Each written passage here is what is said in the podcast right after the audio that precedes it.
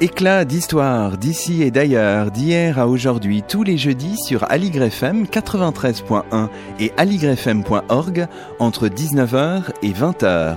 À la technique Thibaut Paoli, au micro Luc Dérault.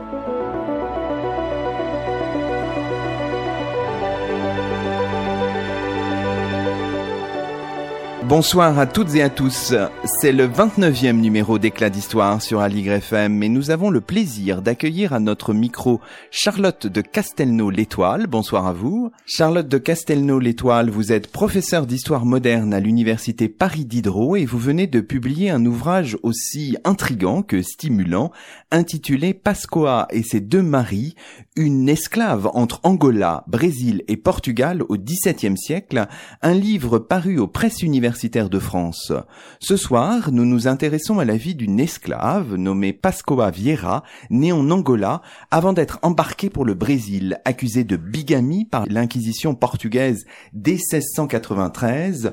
L'esclave, finalement affranchie, comparaît devant le tribunal de la foi à Lisbonne à la fin de l'année 1700. Dans ce livre à la plume alerte, vous faites revivre, grâce à un exceptionnel dossier judiciaire conservé au Portugal, la vie de Pascoa sur trois continents, de l'Afrique à l'Europe méridionale, en passant par l'Amérique du Sud. Alors peut-être euh, avec vous d'abord, Charlotte de Castelnau-l'Étoile, une première euh, question. De quoi euh, finalement ce livre est-il le nom s'il fallait le dire en quelques minutes pour le présenter à nos auditeurs? Je dirais que, que ce livre est avant tout pour moi l'histoire d'une esclave L'histoire d'une esclave exceptionnelle, il est très rare que une esclave soit documentée. D'habitude, ce sont des gens qui euh, n'apparaissent dans les sources qu'au moment des inventaires ou sous un numéro euh, lorsque on paye les taxes. Or, ce sont des hommes et des femmes qui ont vécu, et euh, grâce à ce document exceptionnel, on peut faire ressurgir la vie de Pasqua. Donc pour moi, c'est avant tout cette histoire d'esclave, mais pour arriver à raconter cette histoire d'esclave, je suis passée aussi par l'histoire d'une enquête qui m'a beaucoup intéressée, l'enquête inquisitoriale dont vous évoquiez tout à l'heure l'existence. Et, et, cette enquête permet de faire ressurgir aussi euh, l'empire portugais. Vous avez intitulé votre émission Éclat d'histoire.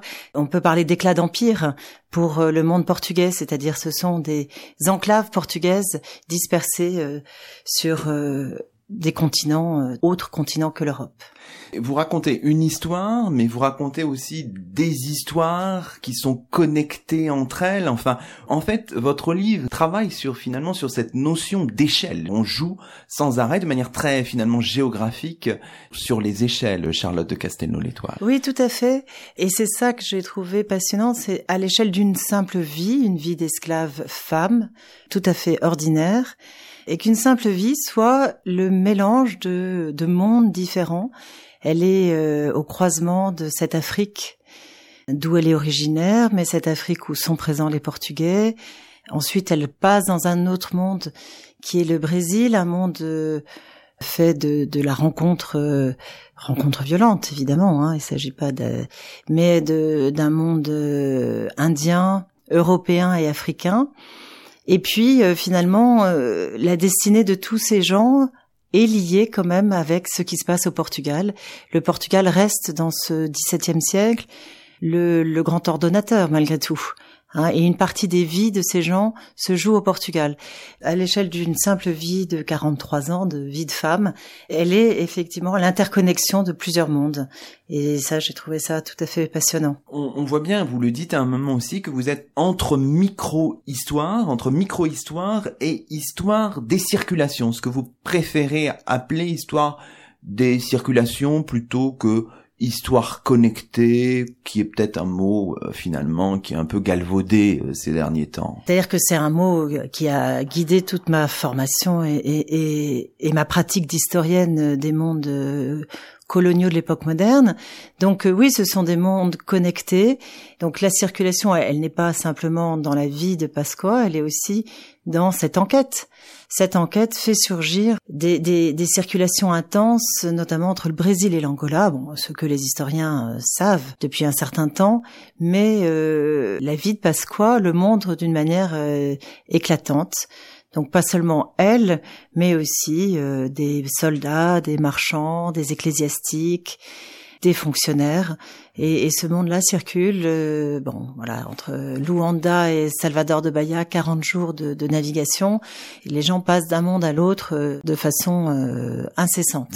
Ce qui est finalement assez surprenant pour, pour nous, observateurs, depuis le, le début du, du 21e siècle. Alors évidemment, ce livre, vous l'avez dit, s'appuie sur une source exceptionnelle, dont vous ne vous êtes pas contenté en quelque sorte, puisque vous avez toujours cherché à la mettre en contexte. Et c'est ça qui est intéressant. Vous avez une source exceptionnelle, on pourrait se demander même si elle était inédite au moment où vous avez mis la main dessus, mais vous dialoguez avec d'autres sources, avec une bibliographie. Voilà, toujours mettre en contexte faire son travail d'historienne en quelque sorte. Oui, alors cette source, euh, elle était à disposition euh, quelque part puisque tous les procès de l'Inquisition du Portugal ont été euh, numérisés. Donc il suffit d'ouvrir son ordinateur, de cliquer et éventuellement de, de trouver ce procès. Un procès de 114 folios, ce qui est pas mal. Enfin, il y en a qui sont beaucoup plus longs, hein, bien sûr. Tout de suite, je me suis dit bon, là, il y a quelque chose d'intéressant c'est vrai que je me suis amusée à, à, essayer de croiser avec le maximum de sources. L'historien a, toujours peur de la source unique. Enfin, la, source unique est toujours un peu dangereuse.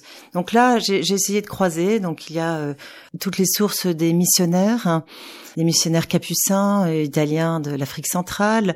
Il y a des sources, les voyageurs étrangers à Bahia euh, à la fin du XVIIe siècle. Il y a les sources numériques que les Nord-Américains ont collectées sur le passage des esclaves entre l'Afrique et, les Amériques, donc vous avez des sources numériques.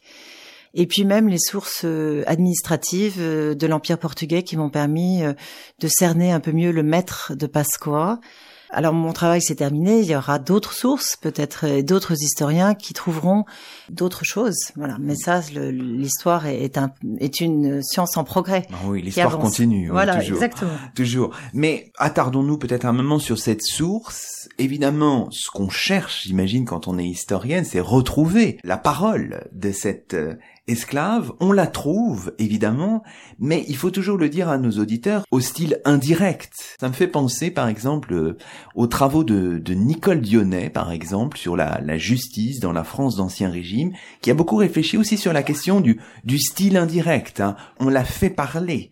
Et donc, pour l'entendre, il y a tout un travail méthodologique à faire, bien sûr. Alors, effectivement, j'ai cherché la voix de Pasqua. Notamment, euh, il y a eu un ouvrage qui s'appelle Voix d'esclaves, qui a été dirigé par Dominique Roger sur euh, justement la justice et les esclaves dans le monde français, qui pour moi était important. Et puis bon, les, historiens brésiliens ont depuis longtemps cherché à faire parler ces sources judiciaires. Pasqua, euh, effectivement, son procès commence en 1693, comme vous l'avez dit, et elle ne commence à parler devant les inquisiteurs que le 11 novembre 1700. Effectivement, euh, ça n'a pas été seulement un artifice de lecture, c'est vraiment euh, l'attente de l'historien qui lit le procès et toute l'enquête précède le procès. Donc euh, l'attente de la confrontation était pour moi euh, longue et quand j'ai entendu sa voix, je ne l'ai pas perçue si indirectement. Pour moi, elle était assez directe cette voix, mhm. d'autant plus que euh, Pasqua euh, se défend se défend face à ses juges. Avec ténacité. Avec ténacité. Qu'elle sait même se taire lorsqu'elle voit que toute parole risque de devenir compromettante et risque de lui coûter cher. J'avais lu quelques autres procès et, et, pour moi la voix de Pasqua était particulièrement forte, particulièrement tenace, résiliente. En fait, il y a dans la confrontation avec les juges presque, c'est un face-à-face psychologique, et finalement on, on, on perçoit quelques traits de l'identité, enfin de la personnalité de ces personnes qui sont si loin de nous de, à travers le temps. Donc, il faut faire attention de ne pas euh, surinterpréter, mais voilà. Oui, oui. Mm. La question de la voix, bien sûr, la question de la langue aussi. Effectivement, vous suivez les étapes du procès et on attend cette euh, cette voix euh, et on l'attend avec une certaine forme d'impatience. Et puis il y a aussi la question de la langue de vos de vos acteurs. Quelle langue parlent-ils? Faut-il passer parfois par la traduction? C'est aussi une question qu'on se pose. Oui, alors en fait. Pasqua, euh, sans doute parlait un, un portugais euh, fluide. En tout cas, moi, je, je le comprends sans, sans, sans, difficulté.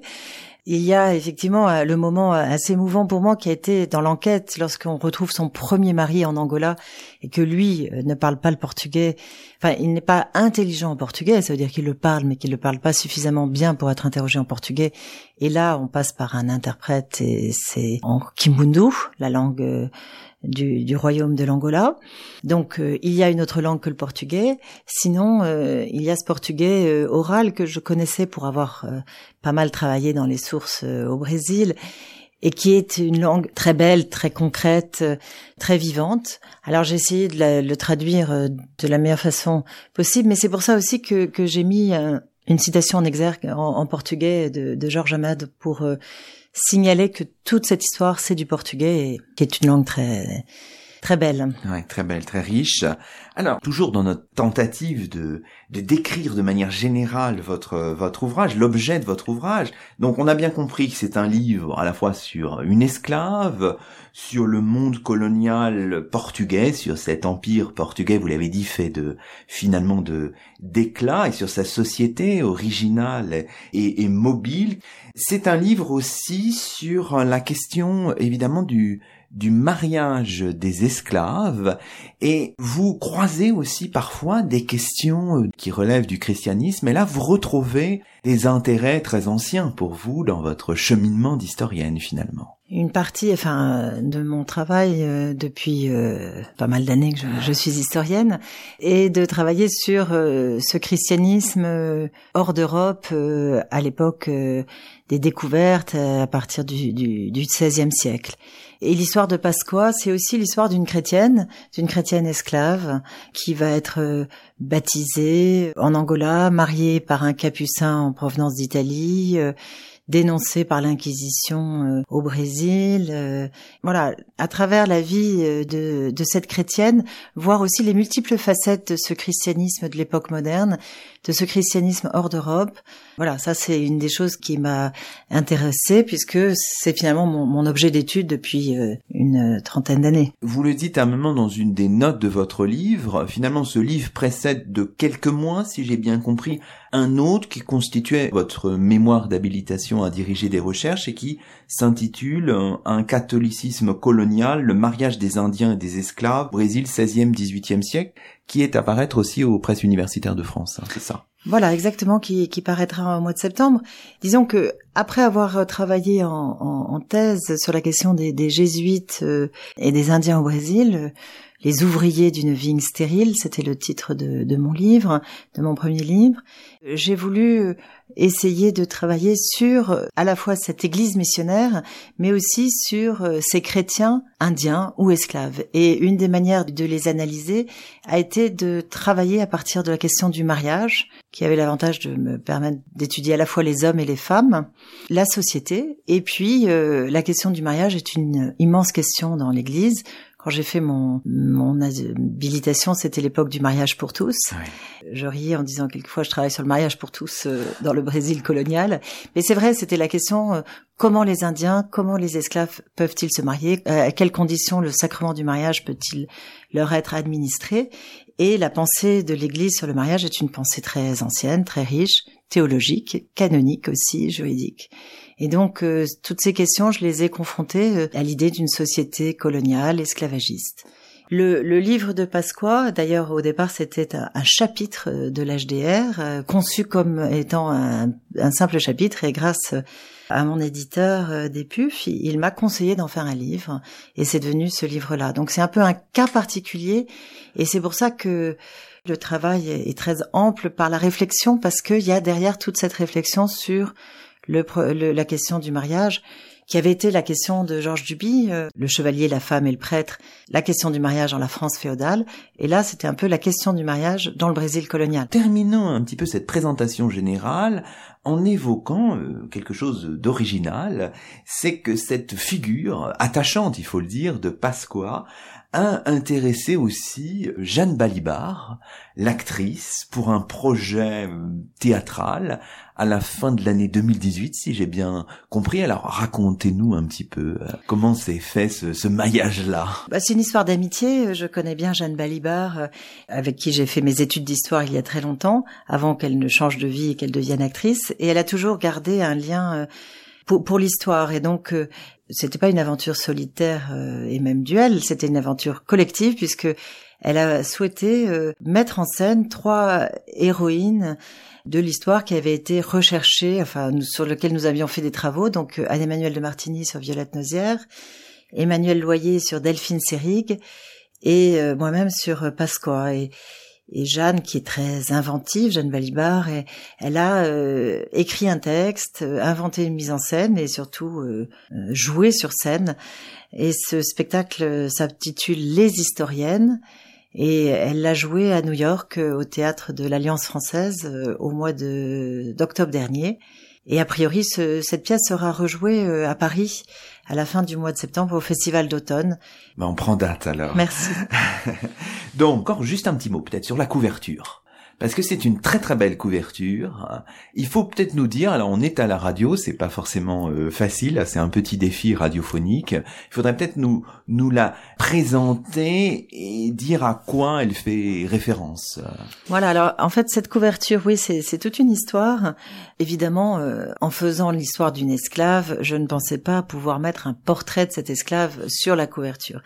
Et donc, euh, ma première idée, c'était de mettre l'image des circulations, une carte.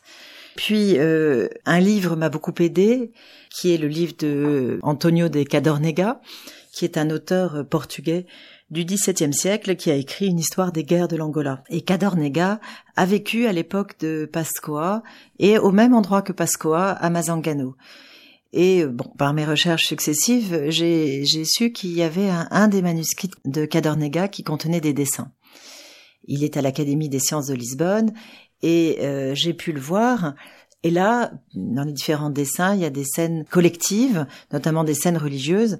il y avait le portrait d'une femme extrêmement séduisante, extrêmement belle. Et donc, euh, avec les maquettistes euh, de d'EPUF, nous avons choisi ce détail. Et c'est une jeune femme d'une vingtaine d'années qui a un, geste d'intimité. elle elle noue une sorte de pagne et elle est extrêmement euh, séduisante. Voilà. Alors pour moi, c'était vraiment la figure de Pasqua. Dans la source, je n'ai pas bien sûr de portrait de Pasqua, mais j'ai une petite euh, description physique du capitaine de navire lorsqu'il embarque à Salvador de Bahia pour Lisbonne. Et la description euh, m'avait beaucoup intriguée. Voilà, on parlait de ses yeux, de ses grands yeux, de son corps. Et alors à l'époque, elle a 40 ans mais euh, je, je l'avais imaginée comme une femme encore séduisante, pas marquée par euh, le travail. Voilà, et donc euh, pour moi, ça a correspondu à cette image, et du coup, je suis très contente de la couverture qui fait un peu rêver à Pasqua. Ah, tout à fait. et j'ajoute encore que dans vos remerciements, vous dites que ce livre est dédié aux femmes qui croient à la vie aussi dur que soient les épreuves. Un joli message. Écoutez, on a installé les choses, donc je vous propose d'ores et déjà de marquer une pause musicale dans cette émission Éclat d'histoire avec un titre peut-être de, de circonstance et avec Baya par Rodriguez sur Aligre FM.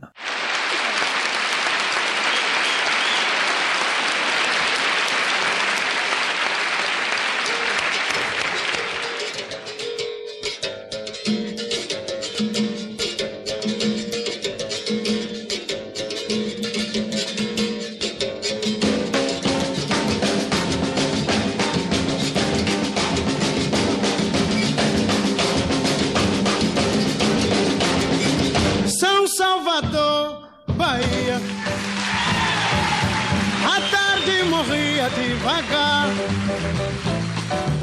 rebirimbal se ouvia, gente na rua passar. Alguém no desejo da briga fazia cantiga de provocar. São Salvador, Bahia. É um homem passando, escutou. Isso é comigo se parou. Se quer jogar, vamos já. Eu ia pra lá, mas não vou. E dizendo se ajoelhou. São Salvador, Bahia. Quem estava por perto chegou. Dois homens fizeram oração. Começaram jogando no chão. Jogaram Angola, Santa Maria, São Bento, pequeno cavalaria e o povo assistia. Tremendo, capoeira pra matar, faca de ponta, rabo de arraia na dança da morte no lugar. São Salvador, Bahia. Quando a polícia chegou, um corpo no chão havia silêncio dizendo: Seu moço, essa briga acabou. Em volta o silêncio dizendo: Seu moço, essa briga acabou.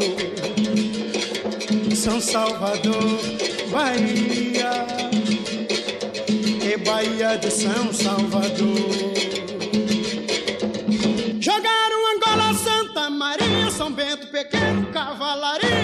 Assistia.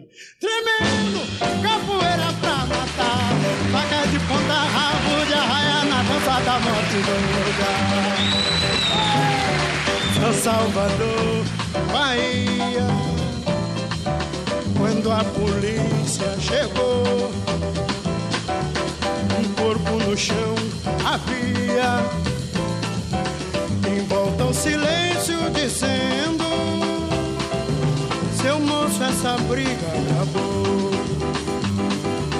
Em volta ao silêncio dizendo: Seu moço, essa briga acabou. Em volta ao silêncio dizendo: Ei, seu moço, essa briga acabou.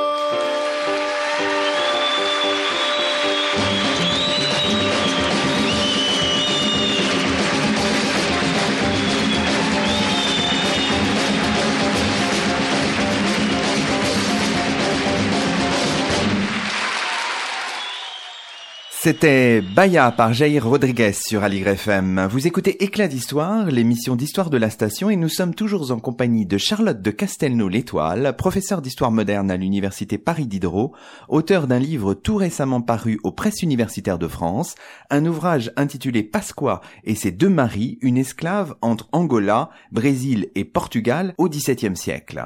Alors maintenant que nous avons planté en quelque sorte le décor, Charlotte de Castelnau, on peut revenir sur le l'histoire qu'on a déjà euh, décrite un petit peu à gros traits. Donc on disait un Pasqua est accusé de bigamie. Si on retrace un peu son itinéraire d'esclave, Pasqua est d'abord une esclave d'une famille de mulâtres. Alors, qu'elle soit une esclave d'une famille de mulâtres, vous avez mis du temps à le comprendre, et c'est peut-être ou non d'ailleurs, vous nous le direz, original, Charlotte de Castelnau-l'Étoile. Alors, moi je ne suis pas africaniste, donc euh, c'est pour ça que j'ai mis du temps à le découvrir. Je suis spécialiste du Brésil et au Brésil, lorsque dans les sources on ne parle pas de la couleur de peau des, des gens, c'est qu'ils sont blancs. Donc comme on ne parlait pas de la couleur de peau des Carvalho, moi je pensais qu'ils étaient blancs, en plus c'était des maîtres, donc euh, j'ai pensé qu'ils étaient blancs. Et en lisant de très près le procès, j'ai fini par comprendre quand Pasqua les décrit lorsqu'elle est arrivée euh, à Lisbonne euh, devant l'Inquisition, elle en parle comme des pardos. Et les pardos, ça veut dire les mulâtres. Et elle parle non pas de ses maîtres comme mulâtres, mais de son parrain et de sa marraine comme des mulâtres. Or, son parrain et sa marraine étaient des maîtres, étaient ses maîtres. Donc c'est une histoire compliquée. Pour les africanistes que j'ai interrogés après, ils m'ont dit mais non, bien sûr. Et évidemment, euh, euh, bon, la, pratique dans l'Empire portugais était le métissage. Notamment, euh, un des maîtres de Pasqua était lui un Portugais qui avait épousé une fille locale de ce qu'on appelle les luso-africains. Donc ces, grandes familles qui étaient euh, possessionnés donc en terre et en esclaves, qui avaient du sang africain, que ça soit par des mariages dans l'aristocratie euh, de l'Angola ou par des mariages avec, euh, enfin des, des, unions serviles.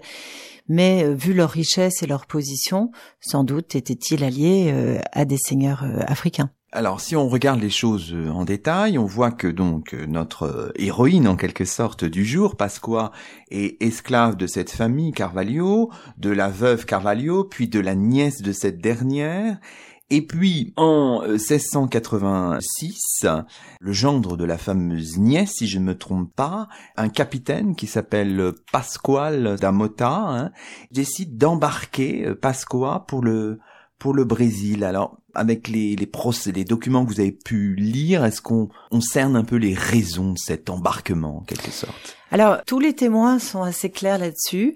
Elle est embarquée légalement, entre, entre guillemets, c'est-à-dire que elle est punie. Elle est punie pour avoir fui, pour avoir été agitée, hein, le terme est, souvent employé, pour avoir été fugitive. Et elle a fui qui? Elle a fui son mari, Alexio, elle a été avec d'autres hommes et euh, elle a fui aussi son maître, qui est en fait le mari de sa maîtresse. C'est toujours par les femmes que passe euh, cette euh, esclave. Alors, j'allais dire, elle est punie de deux façons, à la fois par le maître portugais et par le mari africain. Et l'adultère était, était puni, et notamment puni par l'esclavage atlantique, l'adultère des chefs. Hein, l'adultère d'une esclave, non, mais elle a fait deux crimes elle a à la fois euh, fui son mari, l'adultère était mal considéré dans, dans, cette société africaine, et elle a euh, fui son maître, et ça, ça s'appelle du marronnage. L'intérêt de, cette source, c'est aussi de montrer l'articulation entre esclavage africain et esclavage atlantique. L'esclavage africain existait, il y avait euh, des règles, mais les réseaux n'étaient pas les mêmes.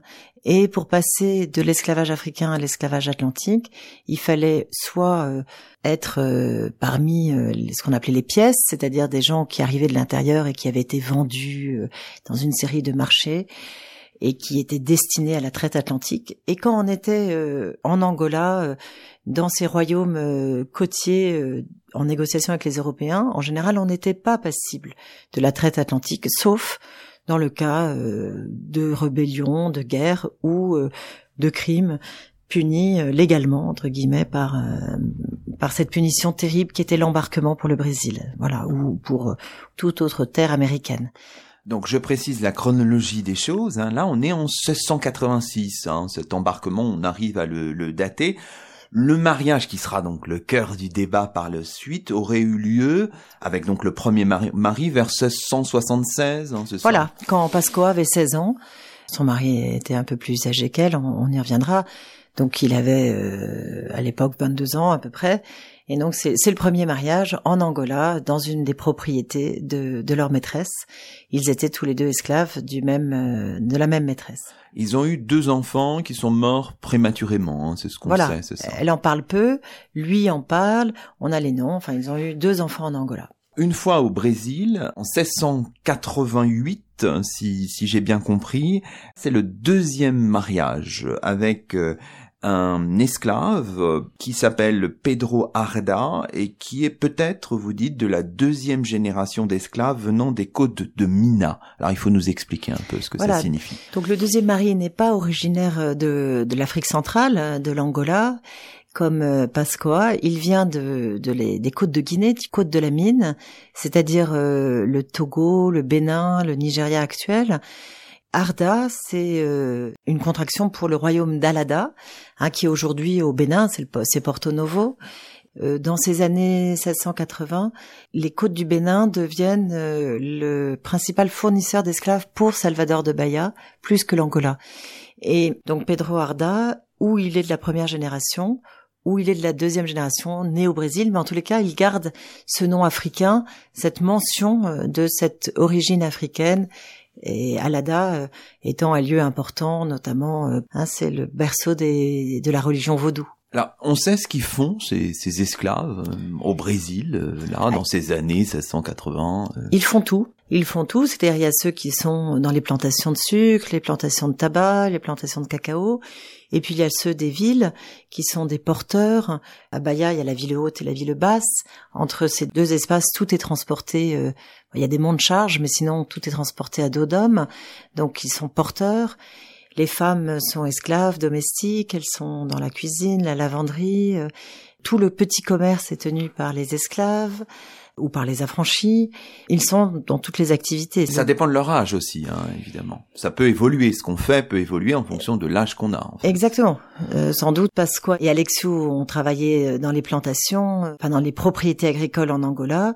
Ensuite, il me semble que Pasqua est, plutôt une esclave domestique, d'où le fait qu'elle ne soit pas abîmée par le travail physiquement, euh, et elle est toujours liée à ses maîtresses. Euh, Vieira, vous avez donné son nom de famille tout à l'heure, c'est le nom de sa maîtresse à Salvador. Voilà, je pense qu'elle est liée au monde des femmes, elle est, euh, enfin, elle s'occupe du bien-être de sa maîtresse. Alors là aussi, il y a deux enfants hein, de ce second lit en quelque sorte, mais dont on ne sait pas grand-chose non plus. Hein. On en parle très peu. Pour moi, c'est important parce que je pense, euh, sans dévoiler la fin, qu'ils auront un rôle pour Pascoa. Alors, le fait de pas en parler, euh, ça rappelle aussi la dureté des conditions familiales des esclaves. Les enfants n'appartenaient euh, pas euh, à leurs parents, ils appartenaient au maître de la mère. Hein, si la mère était esclave, les enfants étaient eux-mêmes esclaves du même maître.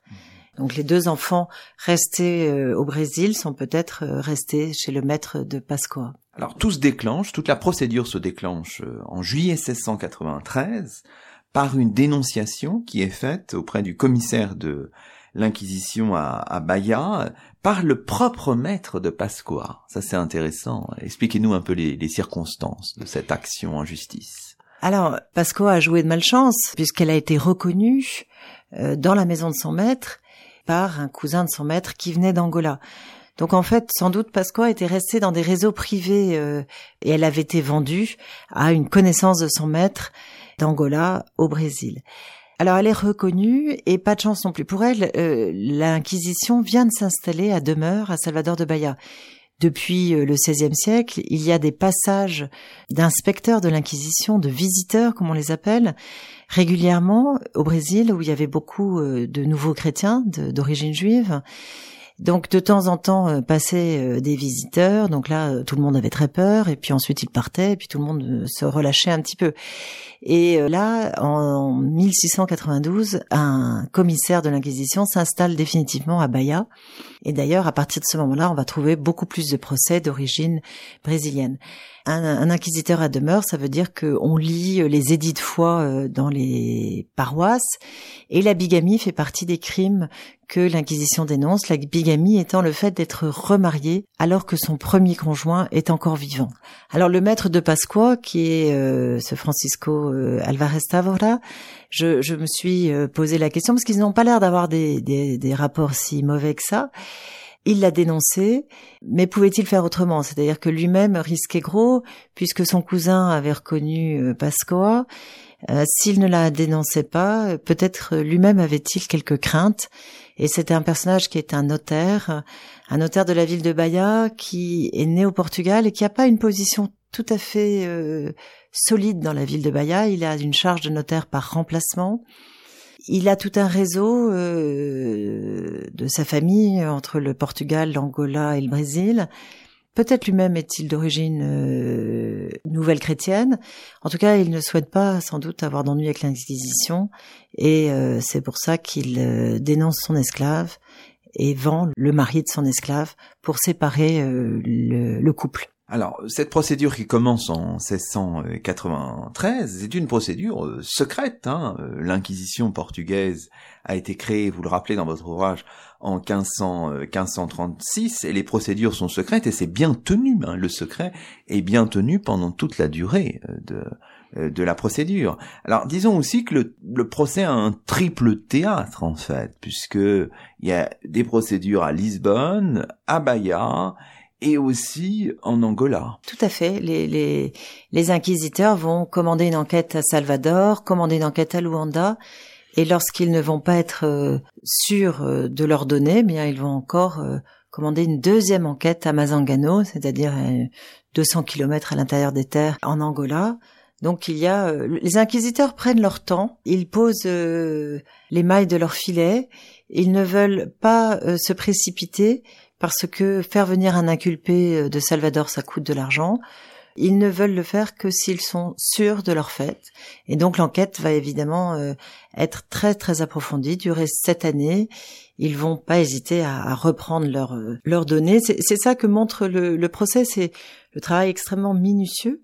Cette inquisition, elle est, elle est terrible parce qu'elle poursuit mais elle n'est pas arbitraire. Elle prépare les choses avec beaucoup de soin et finalement, elle n'arrête les gens que lorsqu'elle est pratiquement sûre de leur culpabilité. À Bahia, il y a un commissaire, vous l'avez dit, de, de l'Inquisition, mais c'est pas le cas évidemment euh, en Angola. Donc là, euh, comment comment ça se passe sur le plan judiciaire? Il y a des autorités qui sont tout de même déléguées. Enfin, comment? Ah oui, ça c'est aussi une chose intéressante dans le procès, c'est que personne ne se déplace on ne fait appel que à un réseau, réseau de familiers, réseau euh, de, de commissaires euh, nommés ad hoc.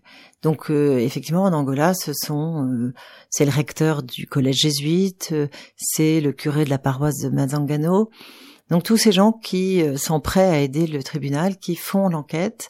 Le tribunal procède avec beaucoup de rigueur et donne très précisément les types de questions, la manière de procéder euh, à la déposition de témoignages, de prêter serment, enfin tout est il y a une sorte de kit envoyé euh, à tous ces gens pour leur expliquer comment on procède à une enquête inquisitoriale. Alors on est quand même frappé par cette euh, cette minutie je dirais presque cet acharnement, en dépit de la complexité de la chose. Est-ce que vous avez trouvé une réponse à ce, questionnement? Pourquoi cette, cette affaire de bigamie qui concerne une esclave mobilise toute cette énergie en quelque sorte? Cela ne m'a étonné qu'à moitié au sens où je travaillais effectivement sur la question du mariage des esclaves. Donc pour moi, j'avais compris l'importance de cette question du mariage pour la construction d'une société esclavagiste c'est une société qui repose sur l'esclavage et qui repose aussi euh, sur l'idée que les esclaves peuvent devenir des chrétiens à part entière. Pour être des chrétiens à part entière, ils ont droit euh, au sacrement. Donc la question du mariage est importante, c'est presque de l'ordre de la justification. Ces esclaves, on peut leur fournir une vie de chrétien dans le monde euh, où ils vont être emmenés. C'est en ce sens que la question du mariage des esclaves dépasse le cas particulier, qu'elle est presque systémique. Il s'agit, euh, c'est un droit pour les esclaves au Brésil de se marier. Du point de vue de l'Église, ça implique des devoirs, des devoirs très stricts, et la question euh, de la bigamie, qui est une forme de crime contre le sacrement du point de vue des inquisiteurs, prend toute son importance. Hein, il faut montrer que les esclaves peuvent se marier, mais l'Église sera totalement vigilante sur les conditions de ce mariage et que les mariages ne seront pas faits à la va-vite, à la sauvette. La, bigamie ne concerne pas que les esclaves. Hein. Il y a pas mal de crimes de bigamie euh, au sein de l'empire et dans un empire euh, éclaté, comme on l'a dit, euh, la question de la bigamie est, importante. Hein. C'est une manière de, de montrer qu'il y a une surveillance de cette base de la société qu'est le mariage alors, dans toutes ces péripéties euh, judiciaires, il y a un moment qui est un peu saisissant. On sort de la procédure liée à l'Inquisition. C'est en quelque sorte une forme de, contre-feu judiciaire. À Bahia, là on est, je crois, en 1697, à l'initiative de Pedro Arda, mais derrière lui, il y a bien sûr notre héroïne, Pascoa. Alors expliquez-nous ce, en quoi consiste ce contrefeu et pourquoi finalement il est très très intéressant pour vous en tant que en tant qu'historienne. Alors, il est très intéressant parce que, effectivement, j'ai travaillé sur le mariage comme un droit pour les esclaves, un instrument dont les esclaves s'emparent, qu'ils vont essayer d'utiliser pour euh, améliorer leur sort, euh, leur autonomie dans cette société esclavagiste. Et donc, euh, le contrefeu, il est dans les derniers folios du procès il euh, se rapporte à une procédure que Pedro Arda entreprend auprès de la Cour de justice de l'évêque pour demander finalement le rapprochement de conjoints, alors qu'il a été séparé, on l'a dit, en, 1693 de Pasqua, vendu à un autre maître. Et là, il va voir l'évêque et il dit, mais j'ai été marié légitimement, j'ai le droit à la vie maritale, comme toute personne mariée, et donc euh, il produit des pièces pour justifier que Pasqua n'était pas mariée en Angola, qu'elle était bien célibataire et que leur mariage est donc un mariage totalement légitime. Et euh, parmi les pièces qu'il présente, il y a notamment cette fameuse lettre. Enfin, je dis fameuse parce que pour moi, elle a été importante. Mais elle va devenir fameuse. Elle, va devenir fameuse. Donc, c'est la lettre de ce parrain de Pasqua et qui est une lettre euh, étonnante puisque le parrain écrit ta mère m'a demandé de justifier que tu étais célibataire, c'est ce que je fais. Et il lui dit même en post-scriptum, euh, la prochaine fois, je t'enverrai les tissus que tu m'as demandé, mais je ne les ai pas sous la main. Donc cette lettre me permettait de prouver, et là on revient à la question de l'esclavage, que ces esclaves d'Angola, et, là Pasqua, ça fait dix ans qu'elle a quitté l'Angola, pouvaient avoir des liens avec euh, leur monde d'origine, et euh, Pasqua euh, entretient des relations avec sa famille, puisqu'elle arrive à obtenir cette lettre. Lettre que l'archevêque de Bahia va trouver suffisamment convaincante pour autoriser le couple à se remettre ensemble. C'est ce qu'ils vont faire. Euh, donc ils ne changent pas de maître, chacun appartient désormais à un maître différent, mais sans doute ont-ils droit de vivre ensemble le, le, soir et de se retrouver. On voit bien là que les deux procédures sont complètement indépendantes l'une de l'autre, et d'ailleurs, la procédure euh, épiscopale, si j'ose dire, ignore tout, hein, évidemment, de ce qui est fait par l'Inquisition, parce que la procédure, cette, euh, cette autre procédure est complètement secrète. Hein, c'est ça qui est... Tout à fait, c'est ça qui est très étonnant. À mon avis, est important pour l'histoire de l'Inquisition, je pense, parce que cette question du secret est, une vraie question. Est-ce que c'était vraiment secret? Ben Là, je, je, pense que ça peut en donner la, la preuve, même si finalement le maître qui est au courant, puisque c'est lui qui a dénoncé, accepte. Alors, est-ce que Quatre ans dans la vie d'un homme et d'une femme, c'est long, donc ils ont dû peut-être penser que l'Inquisition avait laissé tomber l'affaire, comme souvent l'Inquisition laissait tomber les affaires. Mais là, non, en fait, euh, elle continuait à œuvrer en secret et à faire cette procédure jusqu'en Angola. Cette lettre qui est fameuse ou qui va devenir fameuse, ce que je vous propose, c'est qu'on en lise un, extrait pour nos auditeurs. Alors voilà ce qui est dit par le par le parrain. Alors vous interrogez sur ce sur ce parrain, disons-le peut-être en, en, introduction. Oui, ce parrain donc est un prêtre, il est sans doute un prêtre noir. Qui est-il exactement? Est-ce celui qui a baptisé Pasqua dont elle parle, mais après au moment du procès elle n'ose plus dire son nom On comprend parce qu'il est quand même bien bien compromis d'une certaine façon. Ou alors, en tout cas, c'est la preuve que tout le monde n'était pas convaincu de la bigamie de Pasqua. Alors je, je lis un extrait de cette lettre.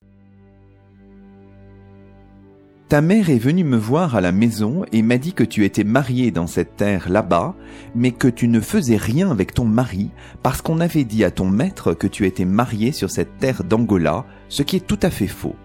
Ainsi, tu peux bien dire à ton maître et lui montrer cette lettre afin qu'il te laisse vivre avec ton mari, comme l'ordonne la Sainte Mère et l'Église, et ainsi je le jure devant le Sauveur, qui connaît toute la vérité, que sur cette terre-ci tu étais célibataire et que tu étais là-bas très bien marié. Que le Seigneur vous aide et vous conserve, et je vous envoie ma bénédiction et celle de Dieu, qu'il vous protège. Alors donc, la, procédure, on l'a dit, euh, on l'a bien expliqué par le menu, on a expliqué ce contre-feu judiciaire. Alors maintenant, réfléchissons à l'argument au cœur du débat. Finalement, la question qu'il faut résoudre, c'est le premier mariage de Pasqua était-il conforme ou non au rite tridentin? Il s'est passé quelque chose, mais est-ce que c'était conforme? Est-ce que c'est un vrai mariage en quelque sorte. Et c'est la question qui agite en fait l'Inquisition. Oui, la question est de savoir si c'est un sacrement, un sacrement dans les règles du Concile de Trente qui, depuis euh, la deuxième moitié du XVIe siècle, régit euh, les règles du mariage. Qu'est-ce qu'un mariage selon le rite tridentin? C'est un mariage, c'est un échange de consentement pour une vie commune consentement euh, où l'homme et la femme se promettent de vivre toute leur vie ensemble. Ce consentement doit être public, doit euh, s'être fait avec un échange de signes, en général, enfin les, mains qui se nouent, et l'Église n'est que, elle n'est là que pour être témoin de cet engagement et en garder la trace dans un registre. C'est cela un mariage euh, au XVIe, XVIIe siècle chez les catholiques. Est-ce que ça s'est passé de la même façon en Angola? Bah, c'est un des points qui est au cœur du procès. Pasqua va dire d'une manière très claire que ce n'était pas un consentement légal, qu'il y a eu euh, échange d'anneaux entre elle et Alexio, mais que le missionnaire qui leur a expliqué ce qui s'est passé, ce missionnaire capucin, jouant d'un romano, ne parlait pas leur langue, ne leur a pas dit que c'était un engagement pour la vie, et que eux-mêmes n'ont fait que s'échanger des anneaux sans savoir ce qu'ils faisaient. Elle était jeune, elle ne parlait pas la même langue, voilà. Et donc c'est son argument. Donc elle est euh, tout à fait euh, intelligente. Elle a bien compris le droit canon. Elle a bien compris ce que c'était que le sacrement pour les catholiques. Et donc elle va euh, argumenter de cette manière. Et les inquisiteurs, eux, vont argumenter en disant que un capucin n'est pas venu de si loin pour marier d'une manière superstitieuse les Africains et que s'il les a mariés, il n'a pu que les marier de façon valable et selon le rite du Concile de Trente. Donc c'est cette confrontation sur sur le mariage qui qui est au cœur du procès, avec bon des détails très précis sur les distances. Est-ce que le capucin avait le droit à cet endroit de procéder à un mariage ou c'était au curé de le faire toutes ces arguties juridiques, mais qui sont euh, au cœur du procès. Justement, si on, si on peut lire un extrait d'un de ces interrogatoires où elle répond, c'est vrai qu'on se dit vraiment une forme d'intelligence, elle a bien vu où était la, la difficulté. Alors voici ce qu'elle dit. Elle répond qu'elle n'a pas cru que ce qu'elle avait fait avec Alexio était un mariage légitime parce que cela a été fait avec des anneaux et sans les paroles et que les bancs n'ont pas couru, qu'il n'y a pas eu de parrain ni de marraine lors du mariage avec Alexio Carvalho à Massangano alors qu'il y a eu tout cela lors de son second mariage qu'elle a célébré dans la Baia avec Pedro Arda ou Tavora. Donc il y a vraiment quelque chose à une analyse assez fine. C'est ça qui qui nous la rend aussi attachante, Charlotte de Castelnau, l'étoile, parce que elle, elle résonne, elle déploie un argument et sa voix porte d'autant plus, si j'ose dire. Tout à fait. Mais les, les, les, inquisiteurs sont assez forts et eux vont la rattraper sur le fait qu'elle a tué, elle a tué ce premier mariage auprès de de ses confesseurs de la Baïa, et que si elle pensait que c'était pas un mariage, elle aurait dû quand même en parler pour vérifier. Elle est intelligente, mais les inquisiteurs sont très retors. Ils voient aussi les failles assez facilement. Mais donc finalement, il n'y a pas vraiment de vainqueur dans l'affaire sur le plan du procès, parce que euh, bon, le registre du premier mariage n'est jamais réapparu. Donc il y a une sorte de, de, doute. Elle est tout de même condamnée. Elle est condamnée, mais elle, est, elle est condamnée à trois ans d'exil au sud du Portugal. Elle n'a pas de châtiment physique. Or, la bigamie était souvent accompagnée euh, la condamnation de, de coups de fouet.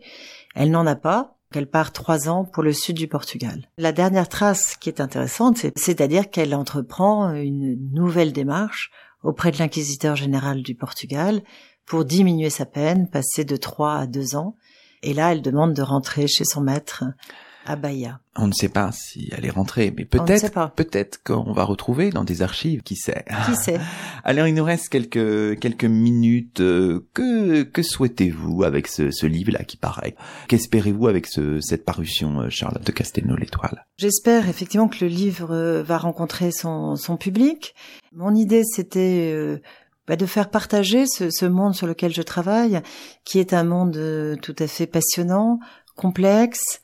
Aussi, euh, il y a, y a la, cette dimension de, de restitution d'une humanité pour des esclaves euh, qui, d'une certaine façon, en ont été privés en, en étant ramenés au, au, rang de, de marchandises, mais qui n'ont jamais cessé d'être des hommes et des femmes à part entière et ça fait longtemps que, que l'historiographie, enfin une certaine historiographie d'esclavage travaille dans ce sens, mais euh, l'idée c'était de faire partager cette idée-là, et la meilleure des façons, il me semblait, c'était euh, en, en, focalisant euh, une histoire sur un personnage et sur une esclave. Donc effectivement, quand j'ai trouvé cette source, je me suis dit que c'était c'était l'occasion. Bon, bah, on voit très bien. L'idée, c'est de ne pas réduire l'esclavage aux contraintes, aux dominations, aux violences qui existent bien sûr, mais dont il faut parfois savoir s'affranchir aussi. Les esclaves, ce sont aussi des êtres humains. Et votre livre, votre très beau livre en est la preuve. Merci beaucoup, Charlotte de Castelnau, l'étoile. Et c'est ainsi que se termine le 29e numéro d'éclat d'histoire d'ici et d'ailleurs, d'hier à aujourd'hui, l'émission d'histoire d'Aligre FM, 93.1 et aligrefm.org, tous les jeudis entre 19h et 20h. Nous étions aujourd'hui en compagnie de Charlotte de Castelnau-l'Étoile, professeure d'histoire moderne à l'université Paris Diderot, auteur d'un livre vivement recommandable, un ouvrage paru aux presses universitaires de France et intitulé Pasqua et ses deux maris, une esclave entre Angola, Brésil et Portugal au XVIIe siècle. À la semaine prochaine pour un nouveau rendez-vous d'histoire sur Aligre.